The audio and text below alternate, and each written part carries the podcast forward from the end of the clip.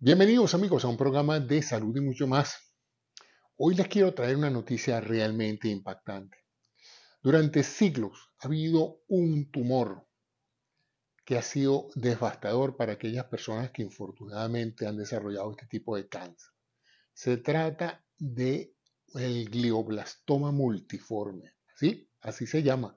Un nombre bien temeroso porque acontece en el cerebro es un cáncer del cerebro. Es ese famoso tumor cerebral que siempre aparece en las novelas y que prácticamente le declara la muerte a las personas.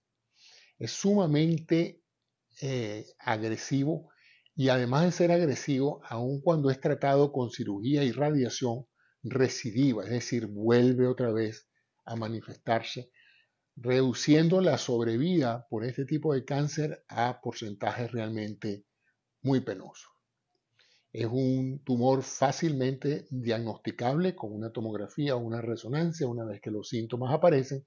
Desafortunadamente, para el momento en que los síntomas aparecen, usualmente el tumor ya es bastante grande y los síntomas aparecen porque ya compromete de una u otra manera las funciones cerebrales, cognitivas, motoras o sensoriales. De tal manera que es un tumor severo, grave, de difícil tratamiento y con bajo pronóstico. Sin embargo, tenemos unas muy buenas noticias y es que está por, aprobarse en etapa experimental, pero con mucho entusiasmo, una medicina probablemente salvadora, una vacuna contra este tipo de carcinoma, ¿sí? Así se llama.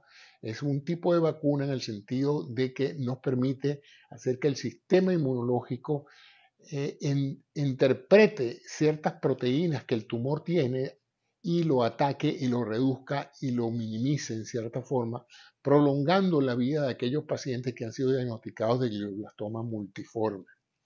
Así es que luce como un prospecto más de toda esta nueva generación de fármacos inmunoterápicos del cáncer, es decir, que estamos atacando ahora el cáncer no con radiación, no con quimioterapia, lo estamos atacando con nuestro propio sistema inmunológico, pero tenemos que darle las herramientas, las proteínas, los anticuerpos para que este sistema reconozca esas células cancerosas y las destruya.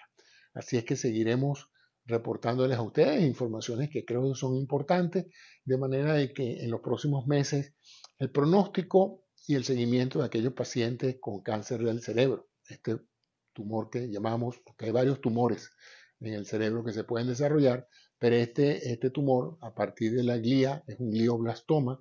En el tumor hay dos tipos de neuronas, las glías y las neuronas. En este caso son las células gliales las que se hacen cancerosas y pues aumentan de tamaño, proliferan y ocupan un espacio importantísimo dentro del cerebro, pues limitando muchísimo la capacidad de funcionamiento de este órgano. Así es que esa es la noticia. Pronto vamos a tener tratamientos esperanzadores para este temible cáncer en el cerebro. Muchas gracias por su atención y espero que les sea de interés y de utilidad esta información. Gracias.